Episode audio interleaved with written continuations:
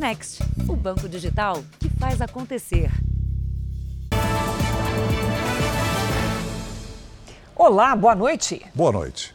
A Justiça decidiu manter a prisão preventiva por 20 dias do tatuador que marcou o nome dele no rosto da ex-namorada. O Jornal da Record conversou hoje com a vítima. Ela contou que a agressão deste final de semana foi apenas o desfecho de uma longa série de abusos.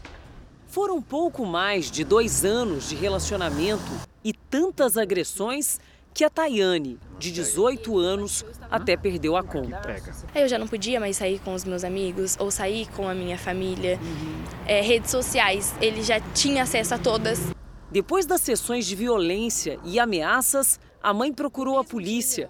Foram duas medidas protetivas. Achei que ali tinha parado, mas não parou. Após a última briga, Tayane e o tatuador Gabriel, de 20 anos, ficaram separados por três meses, até que ele resolveu fazer um acerto de contas. Tayane estava no ponto de ônibus, se preparava para ir ao trabalho quando foi abordada pelo ex-companheiro que insistiu para que ela entrasse no carro. Eles foram direto para a casa do rapaz, que fica num bairro mais afastado aqui de Taubaté, no interior de São Paulo. A jovem teria passado quase 24 horas em cárcere privado. Tentei sair, sabe? Tentei gritar, mas enquanto mais eu gritava para pedir ajuda, mais ele me batia. E era só murro na cabeça. Segundo a vítima, depois das agressões, o ex-companheiro decidiu que iria tatuar o nome dele no rosto dela pegou, era dois cardápios, eu acho, amarrado um no outro e foi amarrando meu braço forte. Me levou até a sala, aí ele falou: agora eu vou tatuar meu nome em você. As letras de diferentes tamanhos e o sobrenome do rapaz, Gabriel Coelho, marcam toda a lateral do rosto da jovem, que está em choque e deve passar por um procedimento estético para se livrar dos sinais marcados na pele. O que eu mais quero é tirar isso de mim. Gabriel Coelho foi preso porque descumpriu a medida protetiva. Ele não poderia ter se aproximado da ex-namorada. Ele está no centro de detenção provisória de Taubaté, no Vale do Paraíba. A justiça decidiu hoje manter a prisão preventiva por 20 dias. Diversas vezes eu falei isso para ele: você é um monstro. Olha o que você está fazendo com a vida da minha filha. Nos deixe em paz. A defesa do tatuador Gabriel Coelho ainda não se manifestou sobre o caso. A Polícia Civil do Rio de Janeiro pediu à Justiça a quebra do sigilo telefônico da madrasta suspeita de envenenar os enteados. Ela teria colocado veneno de rato na comida dos dois irmãos. Uma jovem morreu. A polícia quer ouvir os médicos que atenderam os dois irmãos nesse hospital. Os depoimentos estão marcados para essa semana. Fernanda, de 22 anos, e Bruno Carvalho, de 16, passaram mal depois de comer refeições preparadas pela madrasta, Cíntia Mariano Cabral. O que chamou a atenção no depoimento da família são os sintomas semelhantes, parecidos, seja da enteada, seja do enteado. A gente quer confirmar isso com, as, com essas equipes médicas. Fernanda morreu há quase dois meses. A polícia não descarta a hipótese de exumar o corpo para tentar comprovar o envenenamento. Antes de ser hospitalizada, ela enviou uma mensagem de áudio para o namorado. Cara, tô passando muito mal. Não sei o que tá acontecendo, tô muito tonta. Como é que uma pessoa consegue fazer isso? A gente era muito próximo. Qualquer coisa que eu faço hoje em dia, eu fico pensando, por que, que eu tô fazendo isso se ela não tá mais aqui? O irmão de Fernanda, que chegou a ser entubado, sobreviveu. A madrasta Cíntia foi presa, suspeita de envenenar os jovens. Na casa dela, próximo ao fogão, a polícia apreendeu um frasco com veneno para pulgas. O material vai passar por perícia. Em depoimento, um dos filhos de Cíntia disse que a mãe confessou ter colocado chumbinho na comida dos enteados e que o crime teria sido motivado por ciúme dos cuidados que o marido dispensava aos filhos. A defesa diz que a prisão de Cíntia é prematura e que ela é inocente. A polícia ainda vai apurar o possível envolvimento da madrasta em outras duas mortes: a do ex-marido, que teria morrido de forma repentina, e de um vizinho. A polícia encaminhou à justiça um pedido de quebra de sigilo telefônico e de dados do aparelho celular de Cíntia Mariano Cabral. O delegado acredita que ali podem ter informações que reforçariam as suspeitas de que ela tenha envenenado os enteados. Com quem ela conversou, se, se confessou para outras pessoas, saber se, por exemplo, ela fez uma pesquisa na internet sobre veneno, sobre efeito do veneno, onde compra, como se faz. Eu não considero mais nem isso como um ser humano. Eu considero isso um monstro, uma monstra da pior qualidade. Ela foi presa, mas é que a autoridade prendam ela lá por muito tempo. Veja agora outros destaques do dia. Ex-governador João Dória desiste de disputar a presidência da República. Após quase dois meses de greve, peritos do INSS voltam ao trabalho. Saiba quem é o homem mais procurado pela polícia depois da prisão de Paulo Cupertino. Golpistas brasileiros usam imagens de criança argentina com atrofia muscular para arrecadar dinheiro.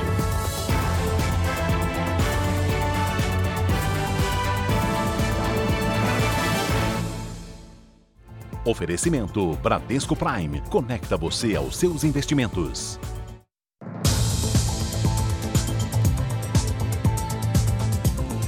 O presidente do clube de futebol São Caetano, Manuel Sabino, foi preso numa operação da polícia que investiga um suposto esquema de comércio ilegal e lavagem de dinheiro. Ele também é presidente da associação responsável pela Feira da Madrugada, um ponto de comércio popular no centro de São Paulo.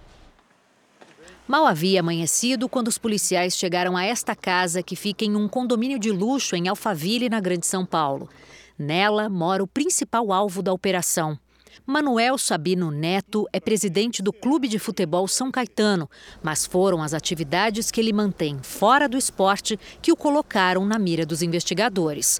Sabino também é presidente da Associação do Circuito das Compras, responsável pela Feira da Madrugada no bairro do Brás, centro de São Paulo.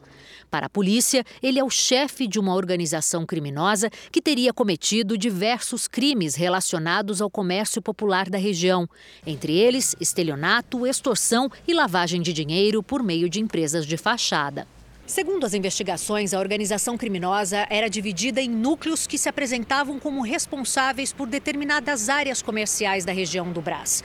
Os criminosos usavam a violência para exigir dos vendedores ambulantes o pagamento pelo uso de ruas e calçadas para a instalação das barracas. Eles também impediam que as lojas abrissem as portas antes do fechamento da feirinha da madrugada. Para intimidar os comerciantes, eles diziam que estavam ligados à maior facção criminosa do país. Durante a operação de hoje, foram cumpridos 23 mandados de busca e apreensão e 7 de prisão. Franciele Gonzalez Augustaites, esposa de Manuel Sabino, está entre os presos. A esposa do Manuel Sabino, é, ela era responsável por uma fintech, por uma financeira que não só cedia é, máquinas de cartão de crédito e débito para comerciantes, como também fazia empréstimos. Nos endereços onde os policiais estiveram foram apreendidos carros, armas, dinheiro, bolsas, relógios e joias. Os chamados camelôs, as pessoas que vendem as suas mercadorias nas ruas, pagavam um aluguel que ia de mil, mil duzentos até mil quinhentos reais. A defesa de Manuel Sabino afirma que tudo é um grande equívoco e as investigações vão demonstrar isso. Segundo os advogados, a operação seria direcionada aos comerciantes que atuam nas ruas e Sabino atuaria somente dentro do circuito das compras. A queda no número de casos de Covid provocou um atraso no calendário de vacinação. Muita gente que deveria ter tomado a terceira dose ainda não fez isso, o que para os especialistas é um risco. No intervalo da faculdade, a Isabela procurou um posto de vacinação para tomar a terceira dose do imunizante contra a Covid. Foi com atraso. Desde março, ela já podia estar protegida com o reforço, mas foi deixando o tempo passar. Porque eu tinha tomado as duas doses e eu achava que isso era o suficiente. Ela percebeu agora que é melhor ter a imunização completa. Você está na sala de aula e você vê as pessoas você ouve as pessoas tossindo, espirrando. E a gente está sempre num contato próximo, né? Especialistas dizem que a redução dos números de casos e internações, graças à vacina, trouxe para muita gente uma sensação de risco baixo e está retardando a adesão a todas as doses previstas na campanha. Isso é um erro, porque a partir do momento que as pessoas deixam para depois para tomar a dose de reforço, elas começam a ficar expostas novamente. Neste mês, o ritmo da vacinação no país diminuiu bastante. A média diária de doses aplicadas caiu quase 41% na comparação com as duas primeiras semanas de abril. A quantidade de pessoas com a imunização em atraso preocupa os especialistas. Cerca de 56 milhões de adultos que já deveriam ter tomado o reforço ainda não voltaram aos postos de saúde. Outros 18 milhões e meio ficaram só na primeira dose. Até agora, menos de 44% dos brasileiros completaram a imunização com três doses. Se a cobertura vacinal não aumenta na velocidade recomendada, o vírus pode avançar novamente. Se grande parte da população não estiver com a vacina em dia, elas podem sim ser responsáveis por novas ondas Covid-19, como visto já recentemente. Esse braço é o da Antônia, que estava de olho no calendário e não deixou passar nem um dia. Hoje eu vim e deu tudo certo. Não tenho nada atrasado. Da gripe, da Covid, está tudo certinho. Graças a Deus. A farmacêutica Pfizer anunciou que a vacina contra a Covid fabricada pela empresa é segura e eficaz para bebês maiores de seis meses e crianças menores de cinco anos. Os testes foram realizados com quase 1.700 crianças que receberam três doses da vacina. A eficiência contra a doença é de mais de 80% após a imunização completa. Também não houve registro de efeitos colaterais graves. Até o momento, os menores de 5 anos foram o único grupo impedido de tomar a vacina na maioria dos países, inclusive nos Estados Unidos e no Brasil. As autoridades sanitárias americanas vão discutir no dia 15 de junho uma possível autorização das vacinas para as crianças menores. Veja a seguir: após quase dois meses de greve, postos do INSS retomam as perícias. Na série especial, você vai descobrir como os criminosos usam a internet para arrecadar dinheiro fácil no golpe da falsa corrente do bem.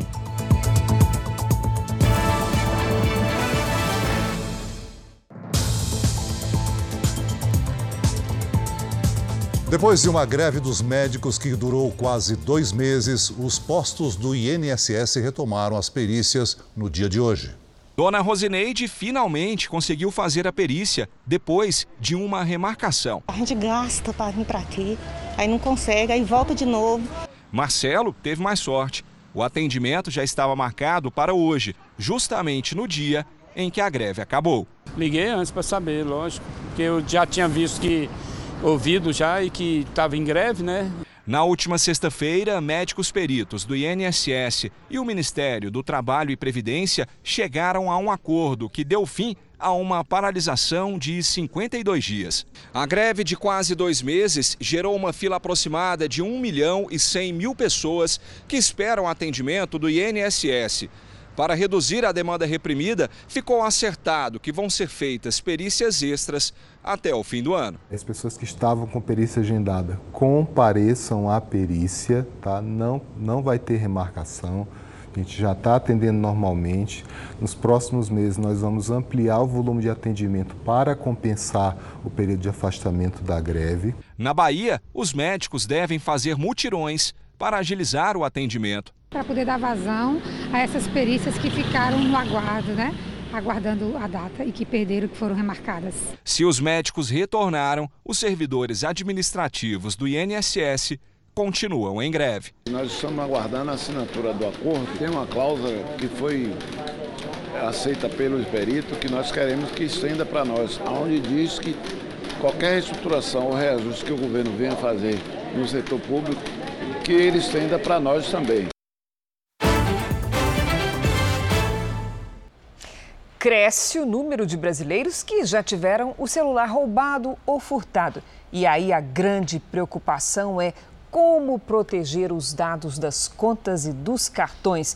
Então vamos conversar com a Patrícia Lages. Patrícia, boa noite. Tem jeito? Tem que ter, né, Cris? Boa noite para você, para o Celso, boa noite para você de casa. Vamos começar pela prevenção. Além de definir uma senha de bloqueio, que é aquela senha inicial para acessar o celular, você também deve configurar um bloqueio automático da tela. Isso porque, se o aparelho estiver desbloqueado, qualquer pessoa vai ter acesso aos aplicativos. Mas com o bloqueio automático, o celular fecha e isso ajuda a ganhar tempo. É importante também saber o código e-mail do seu aparelho, que é como se fosse o CPF do celular. Você vai precisar desse número para várias coisas, como por exemplo, registrar um boletim de ocorrência e bloquear lá na operadora as ligações e também cortar o acesso à internet.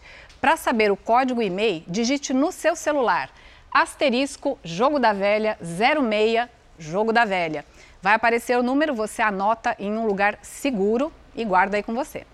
E depois de, de, registrar a ocorrência, tem mais alguma providência que a gente pode tomar? Tem alguma sim, Cris. Olha, a Febraban, que é a Federação Brasileira de Bancos, divulgou algumas orientações.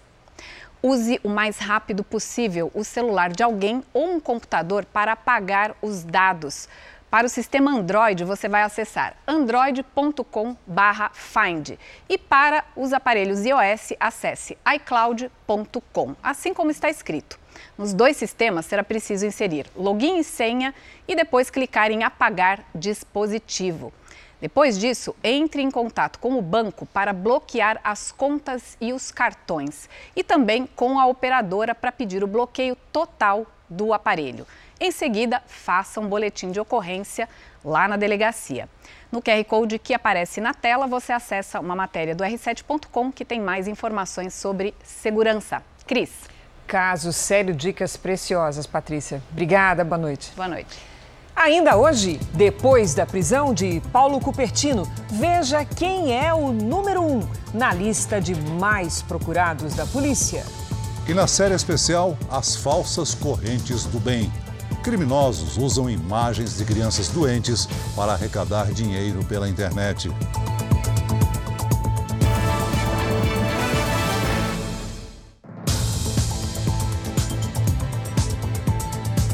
Três das cinco crianças atropeladas por um motorista no Distrito Federal seguem em estado grave. Ele não tinha habilitação e, na delegacia, confessou que bebeu antes de dirigir.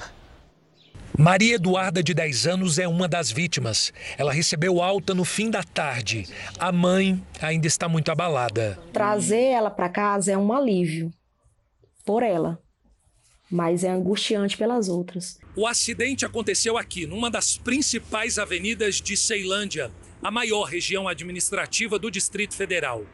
A principal testemunha de toda essa história é um motociclista que parou na faixa e permitiu que as cinco crianças atravessassem.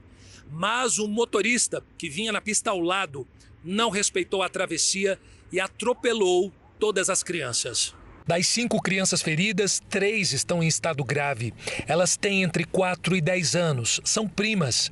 A perícia da Polícia Civil já começou o trabalho para apurar se o motorista estava acima da velocidade.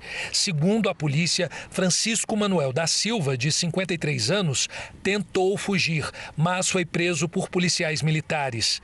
Ele não tem carteira de habilitação e, na delegacia, confessou ter bebido. Ele foi levado ao ML, onde foi constatado que, de fato, havia sinais de alteração psicomotora em razão da ingestão de bebidas alcoólicas e era uma questão muito recente, né? não teria como ele ter bebido na noite anterior. O motorista está aguardando a audiência de custódia e pode ter a prisão convertida em preventiva, quando não há prazo para liberação. A polícia investiga a morte de uma criança após se engasgar com uma maçã em uma creche em Petrópolis, na região serrana do Rio de Janeiro.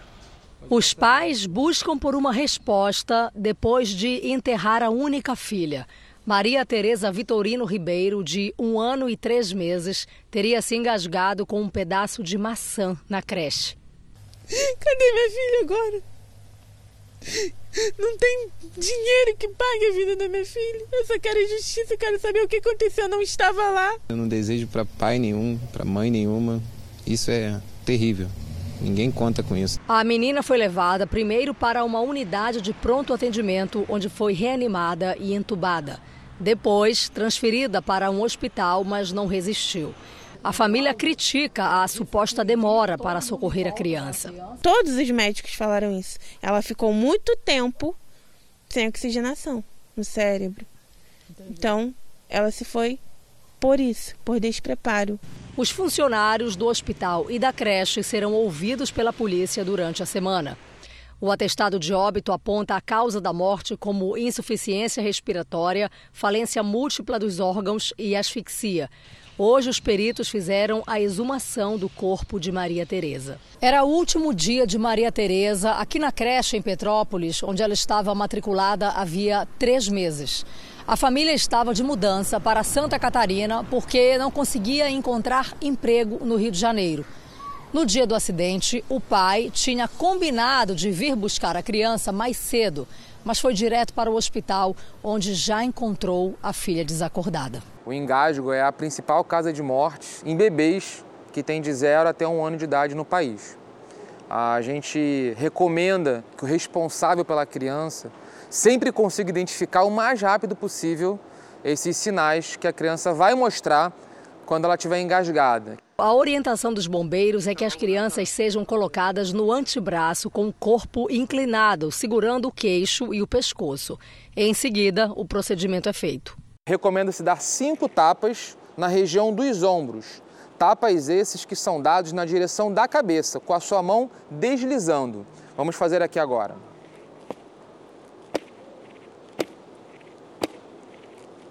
Perceba que a minha mão esquerda suporta o queixo, para que eu não faça que o pescoço dela fique mais obstruído do que ela está. Feito esses cinco tapas, a gente gira a criança no outro braço e realiza agora cinco compressões na região entre os mamilos, em cima do peito da vítima, com o dedo médio e indicador, cinco vezes também, de maneira forte e rápida. Nós procuramos a Prefeitura de Petrópolis, responsável pela creche e pelo hospital onde foi feito o atendimento, mas não tivemos retorno. A polícia prendeu hoje na capital paulista sete suspeitos de enganarem idosos em caixas eletrônicos. O Jornal da Record acompanhou com exclusividade por três meses toda a investigação e mostra agora como a quadrilha age. Durante a operação, policiais civis cumpriram 10 mandados de prisão preventiva contra suspeitos de aplicar golpes em idosos, enquanto eles usavam caixas eletrônicos. Sete pessoas foram presas. Na casa de uma delas, na zona leste de São Paulo, foram apreendidos cartões bancários das vítimas e maquininhas que seriam usadas para transferir o dinheiro para contas de outros integrantes. O Jornal da Record teve acesso com exclusividade a 52 circuitos de segurança, que revelam como a quadrilha agia em agências bancárias de 10 cidades do estado de São Paulo. A polícia identificou até agora 19 vítimas e cada uma delas teria perdido, em média, 10 mil reais para os criminosos. Além de abordar clientes mais velhos, a quadrilha só agia aos sábados, quando as agências estão fechadas e os caixas eletrônicos mais vazios. Tudo planejado nos mínimos detalhes. O falso comunicado era impresso num papel parecido com de extratos bancários. Mensagem em tom de alerta: se o cliente não atualizasse o chip e o código de acesso naquele dia, o cartão seria cancelado com a cobrança de uma taxa de 79 reais. Mesmo sabendo que estava sendo filmado pelo circuito interno do banco, do setor de segurança do banco, eles consumavam o crime, executavam a ação sem preocupação nenhuma. Repare que eles estão sempre em dupla. Assim que o idoso termina de usar o caixa eletrônico, o suspeito vai até a máquina e mostra um papel para a vítima. É o falso comunicado que mostramos. Segundo a polícia, em todos os flagrantes, um dos criminosos finge ser funcionário do banco e oferece ajuda. Outro observa a digitação da senha e distrai a vítima, enquanto o cartão é trocado por um parecido. A ação dura no máximo 10 minutos. Na maioria das vezes, o idoso só percebe que foi enganado quando, dias depois, tenta sacar a aposentadoria. O cartão era igualzinho eu já fiquei desesperado, né? Falei, pronto, trocaram meu cartão. De acordo com a investigação, ao menos 10 pessoas integram a quadrilha. Quatro homens seriam responsáveis pela troca de cartões. Outra parte tinha como função administrar maquininhas de cartão e debitar os valores das contas bancárias das vítimas. Um dos suspeitos é apontado como responsável por distribuir o dinheiro arrecadado. Esta vítima, de 69 anos, perdeu quase 3 mil reais. Não dá para desconfiar. Entre os cartões apreendidos nos endereços dos suspeitos foram identificados nomes de outras 15 pessoas. Podem ser vítimas ainda não localizadas do mesmo grupo criminoso. A orientação da polícia é nunca compartilhar a senha bancária, nem aceitar a ajuda de estranhos. Durante a semana é muito difícil ter, eh, ser praticado esse golpe. Agora, final de semana, não tem funcionário, não tem segurança, então eles ficam, a vítima fica muito vulnerável. O Jornal da Record faz uma pausa de 30 segundos. E na volta você vai ver: ex-governador João Dória desiste de candidatura à presidência. Após a prisão de Paulo Cupertino, acusado pela morte do ator Rafael Miguel e dos pais dele, o estado de São Paulo tem agora 15 pessoas na lista das mais procuradas pela polícia. Entre elas, foragidos que cometeram crimes graves ou de grande repercussão. Foram quase três anos entre os mais procurados até a semana passada. Agora, com a prisão de Paulo Cupertino, 15 criminosos integram a lista, alguns há mais de 20 anos. Os criminosos que fazem parte da lista dos mais procurados da Polícia Civil de São Paulo não são necessariamente os mais perigosos, mas são os que não deixaram rastro nenhum, nem vínculo familiar. Desapareceram. E aí, para a polícia, se torna interessante divulgar a foto deles na tal lista, para que todos possam ver e até ajudar com informações. André do Rep, que assumiu o primeiro lugar na lista, chegou a ser preso em 2019 por tráfico internacional de drogas e ligação com uma facção criminosa. O traficante foi solto por um habeas corpus do Supremo Tribunal Federal. A decisão foi revogada em seguida, mas ele já havia fugido. O André do Rep, devido à conexão dele com, o, o, o a, com organização criminosa, ao poder financeiro que ele tem, é, é, o, é o tipo de procurado que, tão logo saiu daquele presídio, deu um jeito de também sair do país. A única mulher é Sônia Aparecida Rossi, a Maria do Pó. Condenada a mais de 50 anos de prisão, ela fugiu da penitenciária de São Paulo há 16 anos e nunca mais foi vista. Além deles, outras 98 mil pessoas têm prisão decretada em São Paulo. A divisão de capturas tem apenas 26 agentes nesta busca. E a prioridade nem sempre está na lista de mais procurados. Tem casos em que, quando a gente põe a imagem e divulga, a gente passa a receber até denúncias anônimas falsas, né? Quando coloca, é porque é muito criterioso na Suíça, o Fórum Econômico Mundial voltou a reunir presencialmente políticos, empresários e representantes de órgãos internacionais. As consequências da guerra na Ucrânia lideram as preocupações. Pouca neve, um evento mais curto e com menos participantes. A organização barrou oligarcas, empresários e autoridades da Rússia. E a casa destinada ao país ganhou uma exposição sobre o conflito na Ucrânia. O Fórum Econômico Mundial de Davos, na Suíça, volta de forma presencial depois de dois anos online por causa da pandemia. No topo da agenda de debates, a guerra no leste europeu. Na abertura do evento, o presidente ucraniano Volodymyr Zelensky pediu mais uma vez sanções rigorosas contra a Rússia, incluindo o embargo petrolífero. O evento discute ainda a recuperação pós-pandemia, o combate às mudanças climáticas e o aproveitamento das novas tecnologias. O presidente executivo do fórum citou desafios da economia global, como a inflação muito alta, crescimento muito baixo e muitas dívidas. Too many debts.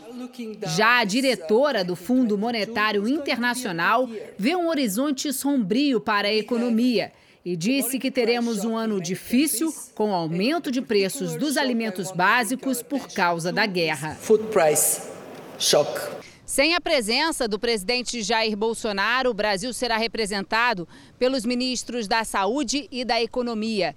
Na agenda de Paulo Guedes, reuniões sobre o crescimento sustentável e possíveis parcerias econômicas com países da Ásia e da América Latina. O objetivo é apresentar o Brasil como um país de soluções de energia sustentável e produção de alimentos. Antes de participar do Fórum Econômico Mundial em Davos, o ministro da Saúde, Marcelo Queiroga, discursou em Genebra, também na Suíça, na Assembleia da Organização Mundial da Saúde. Senhor presidente. O ministro afirmou que durante a pandemia o Brasil investiu mais de 110 bilhões de dólares, ou seja, mais de 500 bilhões de reais, no Sistema Único de Saúde. Queiroga também destacou o sucesso da campanha de vacinação contra a Covid, que já imunizou mais de 76% da população. Esse é o primeiro encontro presencial dos representantes dos países que fazem parte da OMS desde que a pandemia começou. Um tribunal ucraniano condenou o soldado russo à prisão perpétua. Este é o primeiro julgamento por crimes de guerra desde o início da invasão russa à Ucrânia em fevereiro deste ano. O militar Vadim Shishmarin, de 21 anos, admitiu ter matado a tiros um idoso desarmado em 28 de fevereiro, quatro dias depois do início da invasão russa. O soldado havia recebido ordens para executar o homem de 62 anos que empurrava uma bicicleta enquanto falava ao telefone numa vila na região nordeste de Sumi. Mais cedo, o diplomata russo Boris Bondarev renunciou ao cargo de conselheiro das Nações Unidas. Numa carta de despedida, ele afirmou que nunca sentiu tanta vergonha do país. Enquanto isso, o Kremlin acusou os países do Ocidente de desencadear uma crise alimentar global ao impor sanções severas à Rússia. O porta-voz do governo disse que o país é um exportador confiável e que as medidas adotadas depois da invasão à Ucrânia prejudicaram o fornecimento de grãos. Desde o começo da guerra, cerca de 30 países restringiram o comércio de alimentos, energia e outros produtos da Rússia. O presidente Biden afirmou que os Estados Unidos defenderiam Taiwan caso a ilha seja atacada pela China. Isso foi durante uma visita oficial ao Japão. De Tóquio, quem tem as informações é a nossa correspondente Silvia Kikuchi. Bom dia para você, Silvia. Olá, Cris. Muito boa noite para você, para o Celso e a todos. Desde que a Rússia invadiu a Ucrânia, especialistas afirmam que a China poderia fazer o mesmo com Taiwan, já que Pequim considera a ilha parte de seu território. Ao lado do primeiro-ministro japonês, Biden disse que o apoio militar à ilha autônoma era um compromisso dos Estados Unidos. A China rebateu, dizendo que o governo americano estava brincando com fogo e acrescentou que a situação de Taiwan é um assunto interno. Por isso, interferências de outros países são inadmissíveis. Biden vai deixar o Japão nesta terça-feira. Cris Celso. Obrigada, Silvia. De volta ao Brasil, a semana começou com fortes chuvas no Nordeste. Em João Pessoa, na Paraíba, já choveu mais que o dobro do volume esperado para todo o mês. Hora de conversar com a Mariana Bispo. Boa noite, Mari. O que é que tem provocado tanta chuva? O motivo é a forte circulação de ventos úmidos do mar, Cris. Esse é o motivo. Boa noite para você, Celso, a todos que nos acompanham. De olho aqui no nosso telão, nas imagens de satélite, vemos muitas nuvens entre o sul da Bahia e também o Rio Grande do Norte. Essa circulação, muito comum para essa época do ano, é conhecida por ondas de leste e acontece após a passagem de uma forte frente fria. No norte, preocupação com o nível dos rios no Amazonas e a chuva forte que cai em Belém, no Pará. Com exceção destas duas regiões, a maior parte do país terá uma terça ensolarada e de tempo muito seco também. Amanhã, os índices de umidade relativa do ar ficam abaixo dos 30% no Sudeste, no Centro-Oeste e também no interior do Nordeste. As máximas ficam assim: em Porto Alegre, faz 25 graus, no Rio de Janeiro, 26, em Cuiabá, 34 graus e em Teresina, 33 graus. Aqui em São Paulo, a temperatura sobe ao longo da semana e não deve chover até a virada do mês. Nesta terça-feira, máxima de 25 graus. Tempo Delivery. O primeiro pedido é da Roseli de Conceição das Alagoas, Minas Gerais. Olá, Roseli. Em Conceição das Alagoas, o tempo firme e seco ainda predomina nos próximos dias. Máximas entre 29 e 30 graus. Agora é o Gesiel de Senador Canedo, Goiás. Perfeito, obrigada, Gesiel. O ar seco comanda o tempo em Senador Canedo também. Prepare a câmera fotográfica para tirar algumas fotos do pôr do sol colorido. Nesta terça-feira, máxima de 30 graus. Participe também do nosso Tempo Delivery pelas redes sociais. É só mandar uma mensagem com a hashtag que você já sabe. Você nos JR. Boa noite, boa semana. Obrigada, Mary. Para você também, até amanhã. O Jornal da Record faz uma pausa de 30 segundos. E na volta, governo reduz imposto sobre alimentos e outros produtos para tentar conter a inflação. O governo reduziu hoje em 10% o imposto de importação para uma série de produtos, muitos deles alimentos. Nós vamos a Brasília com Renata Varandas para saber os detalhes. Boa noite, Renata. Oi, Celso. Boa noite a você, boa noite para a Cris, boa noite a todos. Olha, o governo anunciou a redução do imposto de importação para produtos importantes como arroz, feijão, carne, massas e materiais de construção, entre outros. Estes itens já haviam tido uma redução de alíquota também de 10% em novembro do ano passado. A ideia é tentar diminuir os preços tanto para os consumidores quanto para as empresas que consomem esses produtos. Os preços destes itens importados vêm sendo pressionados pela pandemia e pela guerra na Ucrânia. O Ministério da Economia acredita que estas medidas devem representar um aumento de quase 760 bilhões de reais nas importações. A redução vai valer até o dia 31 de dezembro do ano que vem. Celso e Cris. Obrigado pelas informações, Renata. O ex-governador de São Paulo, João Dória, do PSDB, anunciou hoje a desistência da candidatura à presidência da República. Sem o apoio da cúpula do partido, Dória abre caminho para a tentativa de uma candidatura única da terceira via, encabeçada pela senadora Simone Tebet, do MDB. João Dória fez o anúncio na casa onde funcionou seu comitê, num bairro nobre de São Paulo. Hoje, neste 23 de maio, serenamente, entendo que não sou a escolha da cúpula do PSDB. Aceito esta realidade com a cabeça erguida. Sou um homem que respeita o bom senso, o diálogo e o equilíbrio. Sempre busquei e seguirei buscando o consenso, mesmo que ele seja contrário à minha vontade pessoal. Me retiro da disputa com o coração ferido, mas com a alma leve. Ainda que tenha vencido as prévias do partido, Dória nunca contou com o apoio total da direção tucana. Em março, renunciou ao governo de São Paulo e reafirmou ser o pré-candidato, mesmo encarando fortes turbulências, tanto dentro do PSDB quanto na pré-aliança com outros partidos. PSDB, Cidadania e MDB têm um acordo de lançar uma candidatura única no que chamam de terceira via. Com a desistência do ex-governador paulista, a senadora Simone Tebet, do MDB do Mato Grosso do Sul, é quem deve encabeçar a chapa. Em agenda hoje, em Cuiabá, Tebet falou sobre a desistência de Dória. Então, só tenho a agradecer a grandeza e a generosidade do governador João Dória de perceber que o momento é um momento de união e que nós temos que estar os três partidos, MDB, eh, PSDB e Cidadania, dentro dessa frente democrática para que possamos, a partir de então, buscarmos outros parceiros para esse grande projeto de reconstrução do Brasil.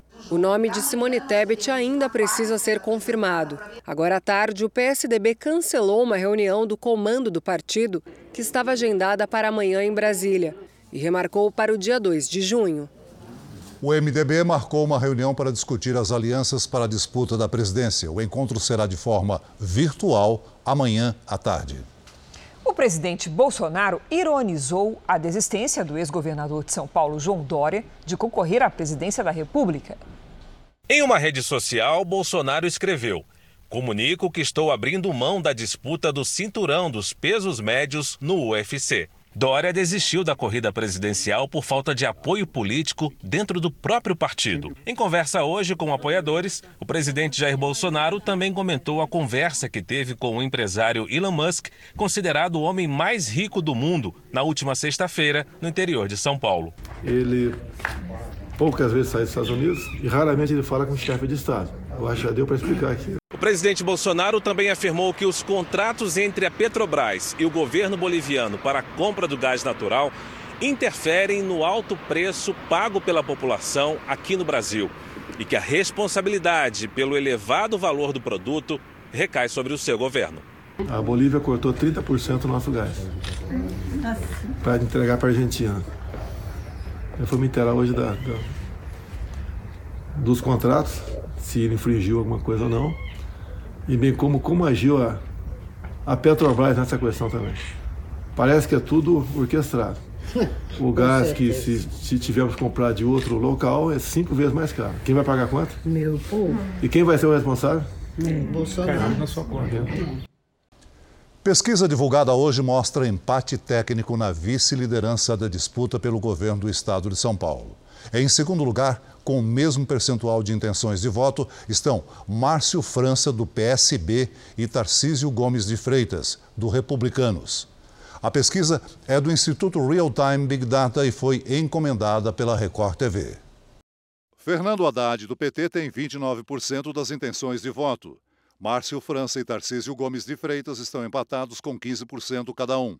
O atual governador Rodrigo Garcia, do PSDB, aparece com 7%. O deputado federal Vinícius Point, do Novo, e o ex-ministro Abraham Weintraub, do Brasil 35, Felício Ramute, do PSD, e Alves César, do PDT, ficaram com 1%. Altino Júnior, do PSTU, e Gabriel Colombo, do PCB, não pontuaram. Brancos e nulos somaram 18% não sabem ou não responderam 12%. Em outro cenário, sem Márcio França candidato, Haddad tem 33% das intenções de voto. Tarcísio Gomes de Freitas, do Republicanos, tem 20%. Rodrigo Garcia, 10%. Vinícius Poit e Felício Ramute têm 2%. Abraham Weintraub e Elvis César, 1%. Altino Júnior, PSTU e Gabriel Colombo não pontuaram. Brancos e nulos somaram 18%. Não sabem ou não responderam 13%. Para a disputa ao Senado, a pesquisa apontou José Luiz da Atena, do PSC, com 29% das intenções de voto. Sérgio Moro, do União Brasil, com 20%. Márcio França, do PSB, 16%. Janaína Pascoal, do PRTB, aparece em quarto lugar com 6%. Aldo Rebelo, do PDT, e Nisi Yamaguchi, do PTB, têm 2%. Professor Roque, do Podemos, e Ricardo Melão, do Novo, têm 1%. Brancos e nulos são 13%. Não sabem ou não responderam 10%. Num outro cenário, sem o ex-juiz Sérgio Moro e com Milton Leite, a pesquisa apontou José Luiz da Atena, do PSC, com 33% das intenções. Márcio França, do PSB, 21%. Janaíra Pascoal, do PRTB, aparece em terceiro com 8%. Milton Leite, do União Brasil, tem 5%. Professor Roque, do Podemos, e Ricardo Melão, do Novo, tem 1%. Brancos e nulos são 16%. Não sabem ou não responderam 15%. Foram 1.500 entrevistados. A pesquisa foi registrada na Justiça Eleitoral e foi feita nos dias 20 e 21 de maio. A margem de erro é de 3 pontos percentuais para mais ou para menos. O nível de confiança é de 95%. O deputado Marcelo Ramos, hoje no PSD, não é mais vice-presidente da Câmara. O PL, partido do presidente Jair Bolsonaro, vinha pressionando o presidente da Câmara, Arthur Lira, do PP, a tirar Marcelo Ramos do cargo. O deputado recorreu à Justiça Eleitoral para continuar na vice-presidência. O ministro Alexandre de Moraes, do STF, que, ainda, que antes tinha dado ganho de causa ao parlamentar na função de ministro do TSE, voltou atrás e decidiu que, como ele se desfiliou do PL, perdeu a cadeira na mesa diretora. A eleição para o novo vice-presidente da Câmara será na quarta-feira. Nos Estados Unidos, a polícia de Nova York divulgou fotos do suspeito de matar um homem dentro de um vagão de metrô nesse domingo. O suspeito estava usando máscaras cirúrgicas e uma blusa de frio. Ele ainda está foragido. Segundo autoridades, um homem atirou a queima-roupa quando o trem estava cruzando uma ponte de Manhattan. A vítima foi levada ao hospital, mas não resistiu aos ferimentos. O Jornal da Record faz uma pausa de 30 segundos. E na sequência você vai ver o caso da menina com atrofia muscular na Argentina, explorada por golpistas aqui no Brasil. A falsa corrente do bem. Na reportagem especial desta semana, o golpe das campanhas virtuais. Hoje você vai conhecer a farsa criada por criminosos brasileiros para arrecadar dinheiro. Eles usaram imagens de uma criança argentina com atrofia muscular.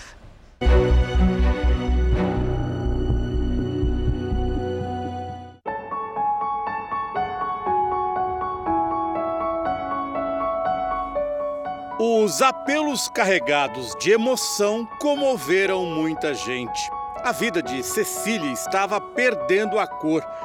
Os neurônios da menina morriam todos os dias.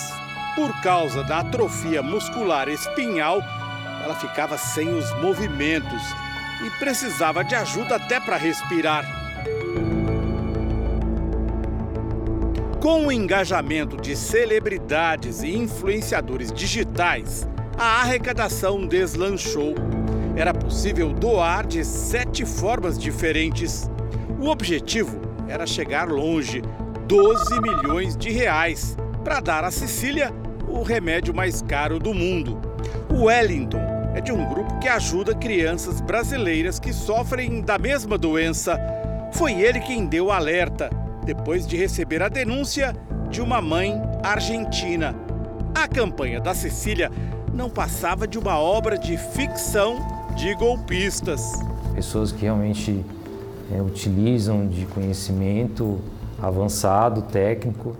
Nesta casa de Moreno, na Grande Buenos Aires, o Jornal da Record encontrou a criança cujas fotos foram usadas para aplicar o golpe no Brasil. A Cecília, que comoveu tanta gente, nunca existiu. As fotos foram tiradas do perfil da Faustina, que sofre da atrofia muscular espinhal. Queríamos saber dos pais dela a reação ao uso destas imagens para aplicar um golpe. Minha bebê se chama Faustina, mas na foto estava escrito Cecília. Tentamos entrar no perfil, mas eu e meu marido estávamos bloqueados. Através de uma enfermeira, o casal conseguiu acesso ao perfil. Viu com surpresa que os golpistas tinham usado fotos de familiares de Faustina, que atualmente está com 3 anos e meio de idade. Embora a imagem de Faustina tenha sido usada para dar um golpe no Brasil, a menina nunca usou o remédio mais caro do mundo, Não fizemos campanha nem nada, nunca pedimos dinheiro. No Brasil, a Renata, que é advogada, conseguiu acesso ao remédio para dar ao filho Cauã depois de levar o caso ao Supremo Tribunal Federal.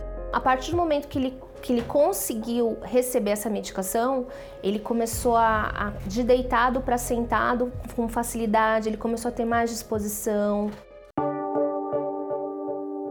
A atrofia muscular espinhal é uma doença genética que destrói as células nervosas que controlam ações como falar, andar e respirar. Este remédio fabricado nos Estados Unidos é tido como o mais caro do mundo.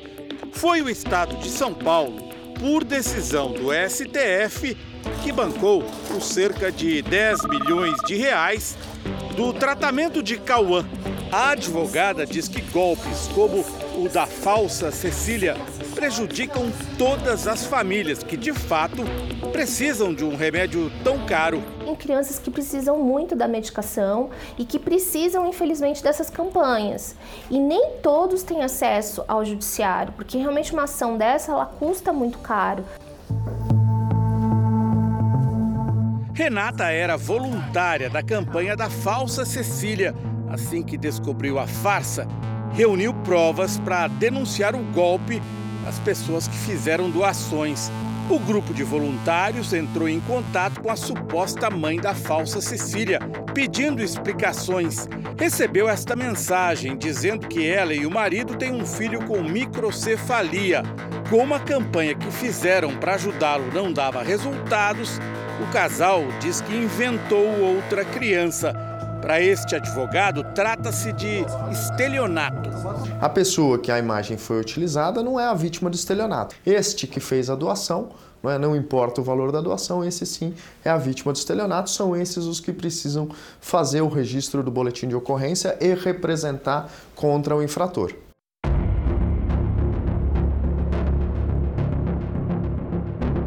O Wellington, que caiu no golpe que agora denuncia, acha que foi armação de profissionais. Quem inventou a falsa Sicília até alugou um número de telefone para os contatos por aplicativo de mensagem. A gente via sempre que eles buscavam sempre perfis para posteriormente essa pessoa publicar como se fosse um vídeo informando, olha, a mãe da Cecília entrou em contato comigo e aquilo eram 10 mil pessoas que ficavam sabendo, ah, é, é verdadeiro. Todo e qualquer tipo de crime cometido por meio eletrônico vai deixar um rastro que nós da Polícia Civil nós utilizaremos para rastrear e tentar identificar o autor. Golpistas, desta vez argentinos, estão usando imagens da menina para arrecadar dinheiro. Agora, o nome da falsa campanha é Todos pela Paula. Essa edição termina aqui e à meia-noite e meia tem mais Jornal da Record. Fique agora com o Reis e logo em seguida você assiste a Amor Sem Igual. A gente se vê amanhã. Até lá! Boa noite.